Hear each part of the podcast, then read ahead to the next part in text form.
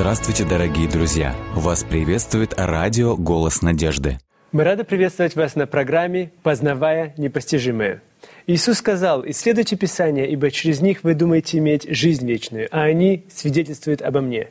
То же самое, Артур Артурович, наверное, мы видим в уникальности Бога тогда, когда мы открываем страницы книги Второзакония. Совершенно и верно. давайте дальше продолжим наше изучение уникального Бога в книге Второзакония. Да, мы э, продолжаем, мы не завершили э, в прошлый mm-hmm. раз рассматривать уникальность э, Господа, которая за собой влечет затем уникальные отношения с уникальным народом. Итак, мы сказали, что Он один, и такого подобного Ему нет. И мы прочитали целый ряд текстов. Давайте мы посмотрим, прочитаем еще Второзаконие 33 главу, 26 и 27 тексты, где тоже говорится о его уникальности. 20, Второзаконие 33 глава, 26 и 27 тексты. «Нет подобного Богу Израилеву, который по небесам принеся на помощь тебе и во славе своей на облаках. Прибежище твое, Бог древний, и ты под мышцами вечными. Он прогонит врагов от лица твоего и скажет «истребляй». Интересно отметить, что а, опять Моисей берет эту тему – уникальности э, Господа и ее применяет к новой ситуации. Нет подобного Бога Израилева, который бы по небесам принесся, mm-hmm. то есть который бы быстро пришел тебе на помощь и во славе своей на облаках. Он прибежище твое, Бог древний, и под мышцами вечными его ты надежен, и он защитит тебя, и они же ведь стоят перед теперь э, обетованной землей, как завладеть, как получить. Не переживайте, он говорит, уникальный наш Господь, он пронесется в вихре, э, и в тот же самый момент будет здесь. Но нет подобного, вот в этом как раз и уникальность. Угу. Или давайте посмотрим 32 глава, 39 текст. 32 глава, 39 текст говорит. «Видите ныне, что это я, я, и нет Бога, кроме меня. Я умершляю и оживляю, я поражаю, я исцеляю, и никто не избавит от руки моей». Интересно отметить, что здесь не только говорится о том, что э, Бог уникален и нет подобного Ему, но еще говорится о том, что э, такого, как Он, нету, потому что Он и умершляет, и, и оживляет, и э, поражает, и исцеляет. То есть, видите, очень сбалансированная картина Бога. Э, библейский Бог не представлен как добрый дяденька, который только и конфеты раздает. Угу.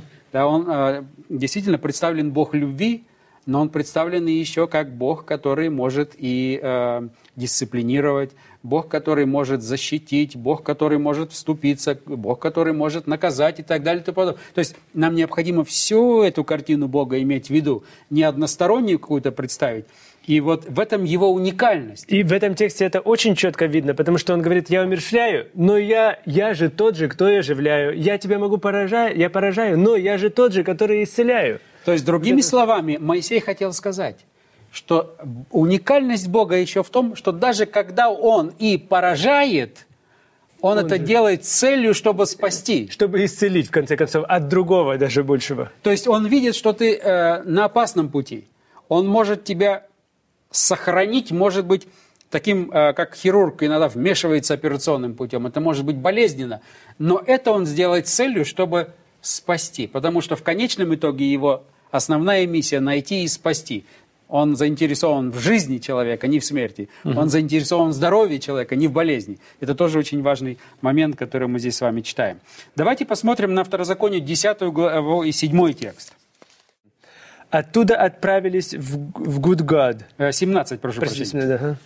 Э, «Ибо Господь, Бог ваш, есть Бог богов и владыка владык, Бог великий, сильный и страшный, который не смотрит на лица и не берет даров, который дает суд сироте и вдове, и любит пришельца, и дает ему хлеб и одежду». То есть опять представлен Бог, который является Богом богов, владыка владык, великий, сильный и страшный и справедливый. И вот эту идею о справедливом Боге, он говорит, он не смотрит на лица, не берет взяток и прочее, прочее.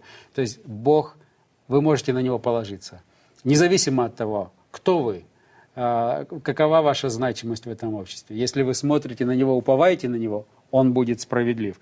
В этом Его а, уникальность. Он Бог богов. И владыка владык. Дальше э, второзаконие говорит нам о том, что Бог, его уникальность в том, что он один из всех богов. Имейте в виду контекст политизма, Да, многобожия, который жив, живой Бог. Пятая глава, 26 текст. 5 глава, 26 текст. «Ибо если какая плоть, которая слышала бы глаз Бога живого, говорящего из среды огня, как мы, и осталась жива». То есть, интересно, э, э, ссылается он, Моисей, на Бога живого. Который, может, который разговаривает в прямом смысле этого слова со своими э, И детьми. это все ведь э, произносится в контексте, как мы говорили, многобожия, всех этих идолов, истуканов и так далее. Да и сам народ израильский при выходе, когда Моисей был 40 дней, э, отсутствовал на горе, сделали себе истукана, этого тельца. И Моисей пытается показать им, и особенно теперь новому поколению, уникальность нашего Бога в том, что Он один, кто является живым Богом. Все остальное – это творение рук ваших. Посмотрите, Бог один. Они не могут говорить, а здесь говорящий из среды огненного куста, он нам говорит. Там, где ваши истуканы сгорают, наш Бог оттуда говорит. Вот это интересная параллель. Давайте посмотрим на Второзаконие 7.9, где говорится о э, уникальность Бога еще в том, что Он верен. Э, Второзаконие 7 глава 9 текст. Итак, знай, что Господь, Бог твой, есть Бог, Бог верный, который хранит завет свой и милость к любящим Его и сохраняющим заповеди Его до тысячи родов. То есть, видите, опять подчеркивается верность Бога. Бог твой, Он Бог верный. Он надежный, он не изменяющийся, он не меняет свои, э, по настроению свое отношение к человеку. Вот это очень интересно, то, что вы говорите, что как раз мы, мы как раз касаемся вопроса Бога уникального. Мы видим то, что Он Бог сильный, Бог великий, Бог един, но в трех личностях. Бог, который не изменяется, но в то же время в предыдущей книге, в книге чисел в 22 главе, есть очень уникальная история, которая записана. Я позволю себе задать вам вопрос, если вы не против. Мы вместе с вами отправимся снова, на, буквально на несколько мгновений, в числа 22 главу. Там описана история о том, как, э, опять же, это все происходит народ израильский в пустыне. И там э, история об одном э, пророке, которого звали Валаам. Когда, Бог, когда к нему приходят и говорят, прокляни израильский народ. И тут Бог ему говорит, не иди, потом он говорит, не иди, потом он говорит, иди ему. Потом он идет проклинать израильский народ, но в то же самое время ослица ему начинает говорить, стой, ты куда идешь? Как же здесь, если вроде бы Бог не изменяющийся и верный, почему же там Бог, кажется, изменяется? Да, э, этот вопрос действительно многие э, задают. Если вы посмотрите на 22 главу, и эм, говорится о том, что э, Валак послал своих послов к Валааму. То есть Валак это царь вот, э, тех земель, он отправляет послов к пророку Валааму для того, чтобы он проклял Говорит, пройди и израильский». прокляни народ израильский. Э, поскольку он боялся и видел, что мощь этого народа никто не может устоять перед ним, и он понимал, что если сверхъестественное вмешательство не произойдет, то он э, не сможет противостоять народу израильскому. Поэтому он приглашает пророка Валаама и говорит, приди и прокляни от имени Бога. И сделай так, чтобы Бог был на нашей стороне. А мы тебе дадим подарки, мы тебе заплатим и золото, и серебро. Другими словами, он хотел дать ему взятки.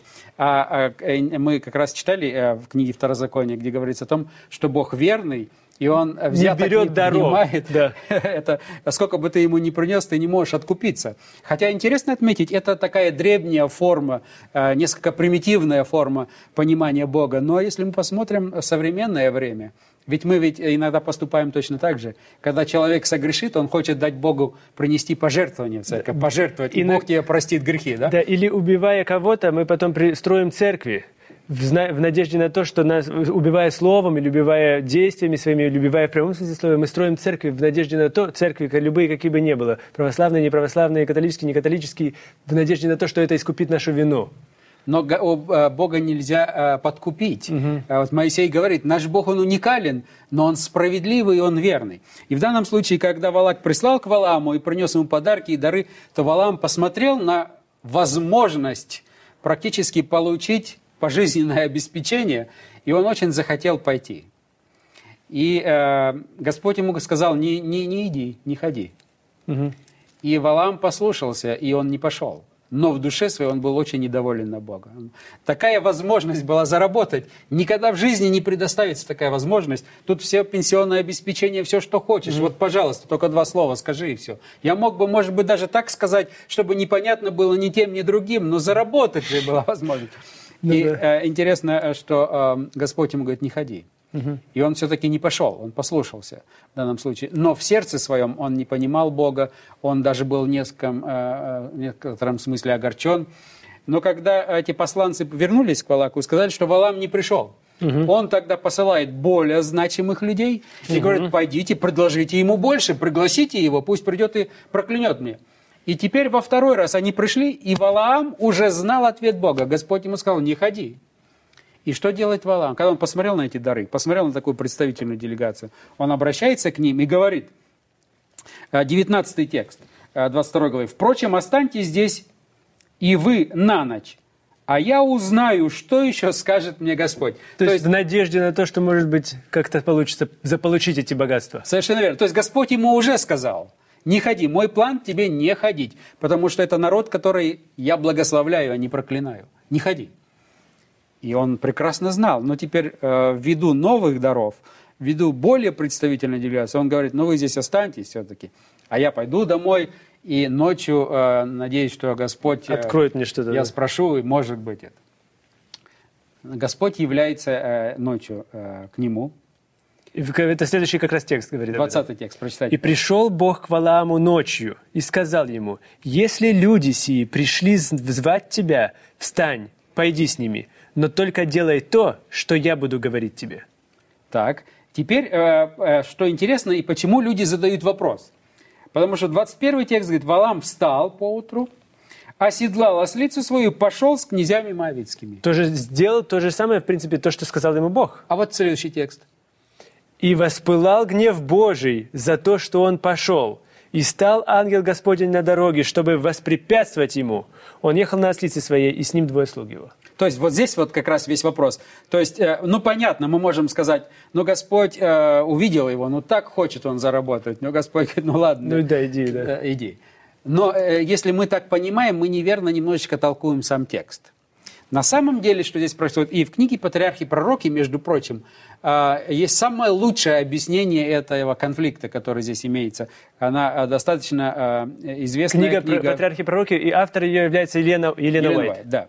И что интересно, вот в этой книге она дала такой ответ, Елена Уайт, который многие богословы до сегодняшнего дня никак не могут найти ключ к понятию этому, этой проблематики. А э, весь секрет в следующем. 20 текст дает ответ нам. Угу. «И пришел Бог к Валааму ночью». Интересно отметить, что Бог милостив. Да, не говорится, и Валаам взывал, ну что мне делать? Говорится, Господь видел сердце пророка, он так хотел, он пришел к нему. До того даже, как он даже начал с ним говорить. Да, и сказал начал... ему, если люди сии, и здесь используется слово «пришли», то есть это уже завершенное действие – как будто бы указывает на их приход вчера. Угу. Если они пришли звать тебя, встань, пойди с ними, но только делай то, что я буду говорить тебе. Но что интересно, здесь э, можно было бы перевести таким образом. И пришел Бог к Валам ночью и сказал, если люди сии придут угу. звать тебя утром, тогда встань и иди за ними, но только делай, что я буду говорить тебе. А они утром не пришли. А, ага. а, они они а, не, не, не увидели его, он не пришел, и князья собрались, как в книге Патриарх Пророка описывается, и они ушли. И теперь, когда, видимо, он долго поспал, чем а, обычно, Валам просыпается, он берет ослицу, не дожидаясь их, и берет... А, и Двоих слуг и догоняет, догоняет их. их и дальше идет вместе с ними. То есть Господь говорит, если они... Здесь опять милость Божия. ты так сильно хочешь. Но я тебе скажу. То, что ты там можешь сделать, не принесет тебе того, что ты ожидаешь от этой поездки. Угу. А, а, нет смысла тебе идти туда. Потому что если ты пойдешь и будешь делать то, что я говорю, не получишь то, что ты хочешь. Но если ты так сильно хочешь, я не хочу тебя огорчать. Давай сделаем так. Если они утром придут, Тогда, Тогда иди за ними. да. Но вся проблема... Они же не пришли. Они не пришли. Поэтому Валам не должен был идти, он не имел оснований идти. Но вся проблема в том, что здесь и во всех современных переводах правильно переводится. Потому что глагол, если люди сии пришли, это перфекты, э, э, еврейский глагол в перфектной форме. То, есть событие, которое как будто бы завершилось. завершилось. И поэтому все переводчики правильно как, как бы и переводят. Но что интересно, иногда, когда пророчества некоторые изрекаются, и такие случаи у нас есть, и очень тяжело понять, это только контекст может помочь. Иногда для того, чтобы показать уверенность того, что обязательно что-то должно произойти, пророки о будущем говорят в перфектной форме. Мгм. То есть это для того, чтобы это понять, нужно синтаксический анализ провести некие рода. Совершенно верно. То есть, другими словами, он использует то, что говорит, для того, чтобы подчеркнуть важность, вот это действие должно состояться. И оно состоится. То есть, другими словами, Господь как бы ему говорил через эту глагольную форму, что они не придут. Мгм. Потому что только в том случае, если они придут с такой уверенностью, как будто бы они уже пришли сейчас. Это очень важный момент. То есть вот это даже слово как раз, ну, даже сейчас вот если читая это заново, кажется, как будто бы прослеживается вот эта идея. Потому что слово «если», оно как будто бы указывает на какую-то вещь, которая может произойти, а может не произойти. Совершенно верно. Если они пришли, как будто бы в будущем времени, ну, естественно, что здесь форма используется перфектная, как мы сказали, но она может указывать на будущее. Если они пришли завтра утром, если, бы- если бы они пришли завтра утром, если так мы Совершенно перевести, верно. то тогда пойди и делай то, что я тебе скажу. А он увидел, что они не пришли, и вперед догонять их. Совершенно верно. Вы представляете, а каков Бог милостив? Вот здесь опять я восхищаюсь характером Бога. Он видит своего пророка, ну так ему уже хочется. Да. И он ему говорит, хорошо, я хочу тебе дать знак. Вот эти люди, которые проделали такую дорогу, и уже во второй раз пришли, и с такими дарами, такие знатные люди, неужели ты думаешь, они не придут и не спросят? Но я хочу тебе сказать, что если они не придут, не ходи. То есть Господь э, над сердцами этих людей, которые пришли, Он э, поработал. И А это- язычники Языч- послушали его, в Вот печи именно. ушли. Язычники ушли, а здесь Божий человек, он начинает их догонять как будто бы. Совершенно Вот в верно. этом-то и получается то, что дальше получается. И ослицы начинают говорить в конце Да, концов. и дальше, э, поэтому э, э, это, это разъясняет всю эту проблему, и совершенно. поэтому Бог остается постоянным. Он не меняет свое настроение, свои мнения в зависимости от э, обстоятельств. Нет, э, э, здесь все соответствует, и когда вот мы правильно переведем вот эту вот перфектную форму, она иногда используется для того, чтобы особо подчеркнуть что-то как будто бы. Но, как вы правильно отметили, вот этот вот э, сл- словечко Слово «если». «если», оно должно было э, каждого переводчика э, насторожить. Э, эм, хотя можно и сказать, ну раз они уж пришли, Ну да. но здесь и оно имеется вот в таком виде написано, если они придут, Да, можно как было- будто бы уже пришли. Ну да, можно было перевести так, как они пришли, поэтому пойди. А он говорит, если же завтра они, если бы они пришли завтра, тогда бы. Да. И, но затем говорится опять о том, что воспылал гнев Божий. И здесь опять это же касается характера Божия, как Господь э, воспылал э, гнев и так далее. Мы переносим это опять... э, На наш человеческий На- язык. Да, это совершенно по-другому. Здесь, конечно, можно перевести было немножечко иначе, где без отсутствия вот этого э, Негативного оттенка, негативного, да. который присутствует. Но эти же слова в других местах, когда по отношению к человеку переводятся точно так же. И поэтому переводчики перевели их, сравнивая с другими текстами правильно. Но по отношению к Богу э, Бог не гневается так, как человек. И даже здесь четко показывается, что хотя говорится о том, что Бог был недоволен э, поведением своего пророка, потому что пророк больше в данном случае служил Мамоне, чем, чем самому Богу, э, то Господь даже использовал еще приемы. Э, Через ослицу стал говорить. То есть он пытался все-таки достучаться. Гнев Божий. Что такое гнев Божий? Вот он пылает гнев Божий. Он использует ослицу, чтобы достучаться до сознания своего пророка. Разве это не милость? Ну да. А Гнев человеческий сразу бы дали ему голову снесли бы и без всяких проблем. Наказание. Гнев человеческий – это молниеносное наказание, мгновенное наказание. Да, совершенно верно. Поэтому в данном случае мы не имеем проблем с этим э, библейским текстом. Но это как раз повторяет э, или еще раз показывает вот эту красоту Бога, когда Моисей изъясняет в книге Второзакония за- закон Божий, или все предыдущие четыре книги, которые он уже написал, он повторяет как будто бы этот закон, он говорит заново, Помни о том, что Бог, Он Бог милостивый, Бог неизменяющий, сохраняющий милость, Бог уникальный, Бог един в трех личностях и так далее. Дальше, э, если вы прочитаете 7 главу 25 текст, говорится о том, как этот уникальный Бог относится к всякого рода другим богам и идолам. Прочитайте, пожалуйста, 7 главу 25 текст. 7 глава 25 текст говорит, «Кумиры богов их». И богов с маленькой буквы здесь написано. То есть это значит, что вот этих вот язычников... Не богов. Не богов, да. э, Идолов. «Кумиры богов их сожгите огнем. Не пожелай взять себе серебра или золота, которое на них, дабы это не было для тебя сетью, ибо это мерзость для Господа, Бога твоего». Интересно отметить, э, что э, Господь относится к идолам и к разного рода богам как к мерзости. Это для него мерзость. Но почему? Это очень также э, уникальная деталь, потому что мы не будем э, все тексты э, сейчас э, перечислять, но наши читатели могут прочитать, слушатели прочитать книгу э, Второзакония, увидеть это. Потому что э, везде в книге Второзакония проходит э, э, такая вот мысль о том, что Господь, Он э, любит э, свой народ, своих детей, и Он даже ревнует. Опять, нельзя переносить человеческую ревность на Бога, но, тем не менее, Он э, ревнует о благополучии своих детей. Вот это очень важный момент.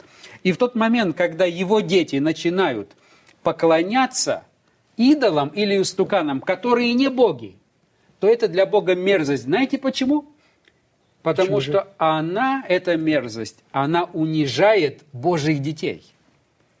То есть, представляете, если ваш ребенок нуждается в чем-то, и он идет за помощью не к вам, к отцу, который мог бы помочь, а идет к Вашей какому-то... маленькой фотографии какой-то. Или к маленькой деревяшечке. к истукану какому-то. Деревяшечке, Э, да. И, и это мерзость для Бога. И Господь, когда смотрит на своего ребенка, который перед этой мерзостью рукотворенной, э, рас- э, э, распрос- э, э, там, э, как Умоляет его, да. Совершенно верно. Просит. И просит, и он унижает себя как личность. Мы говорим о особенности народа, потому что у него особенный Бог. Но когда вы избираете мерзость, вы становитесь подобны этой мерзости. И вот почему Бог ревнитель. Потому что он видит своих детей, которые становятся на этот уровень вот этих вот рукотворенных богов.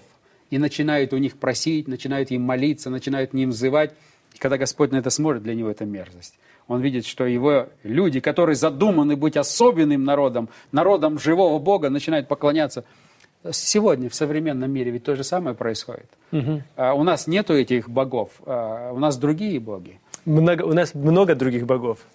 Да, и мы э, иногда этим, э, эти- этой бумаге поклоняемся, этим деньгам и прочее. И Господь смотрит на нас и говорит, так вы же ваше достоинство полностью потеряли. Вы начинаете поклоняться этой бумаге вместо того, чтобы э, занять свое особое место, потому что вы имеете такого особенного Бога. Это интересно, как один из авторов, он подметил, э, Грегори Билл, он говорит, что мы становимся тем, чем мы, кому мы поклоняемся или чему мы поклоняемся. И это очень четко прослеживается в христианской жизни тоже, потому что Бог сказал, что вы созданы по образу и по подобию нашему, по подобию Бога. И тогда, когда мы начинаем поклоняться идолам этого мира или идолам еще чего-то, мы становимся не подобием Бога, а мы становимся подобием этого идола. Совершенно И тогда, когда деньги появляются, деньги становятся идолом, или, например, какие-то знания могут стать идолом, когда мы пытаемся по лестнице успеха, или успех на- наш личный, когда мы в себя возносим на, пьедес- на пьедестал этот, мы становимся подобными вот этому же мерзости, как вы говорите. Вот почему Бог ревнитель. Не потому, что он такой эгоист, и, а потому, что ему жалко видеть вот это вот э, несчастное подобие, которое, э, В которое мы в которое превращаемся. мы превращаемся. Э, И в этом отношении как раз его э, поведение или отношение по отношению к этим э, идолам, как мерзости. Следующее, Второзаконие, 10 глава, 14 текст говорит нам о том, что этому уникальному Богу принадлежит все, и небо, и земля. Вот у Господа Бога твоего небо и небеса небес, земля и все, что на ней. Второзаконие, 7 глава, 19 текст. Он управляет всеми народами. Те великие испытания, которые видели глаза твои, знамения, чудеса, и руку крепкую, и мышцу высокую, с какими вел тебя Господь, Бог твой, тоже сделает Господь Бог твой со всеми народами, которых ты боишься. И самое интересное. Во второзаконии Бог, уникальность его представлена в том, что он является отцом. Это второзаконие, э, 32 глава, 6 текст. Второзаконие, 32 глава, Шестой текст. 6 текст. Бог Отец.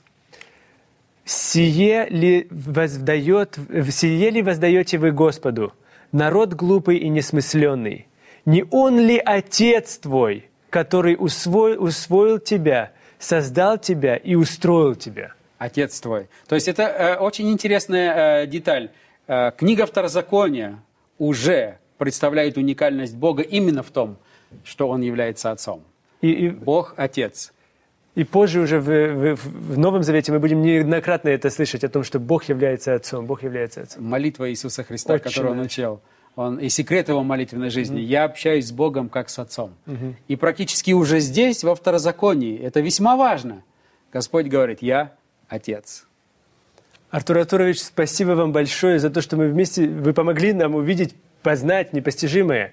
И, конечно же, мы понимаем, что на, священных, на, на страницах Священного Писания это практически невозможно, наверное, до конца познать Бога. Но мы пытаемся. Мы пытаемся вместе с вами, своим ограниченным сознанием, увидеть красоту Бога. Это было удивительно, увидеть то, что Бог является одним, но в то же самое три личности. То, что Он может умершлять, но в то же время Он оживляет. То, что Он милостивый, то, что Он ревнитель. Но ревнитель не так, как мы ревнуем, а ревнитель, потому что Он любит. Он не хочет, чтобы мы унижали себя ради имени Его. И мне бы хотелось завершить нашу программу сегодня словами, которые записаны в книге Второзакония. «Не хлебом одним будет жить человек, но всяким словом, исходящим из уст Божьих».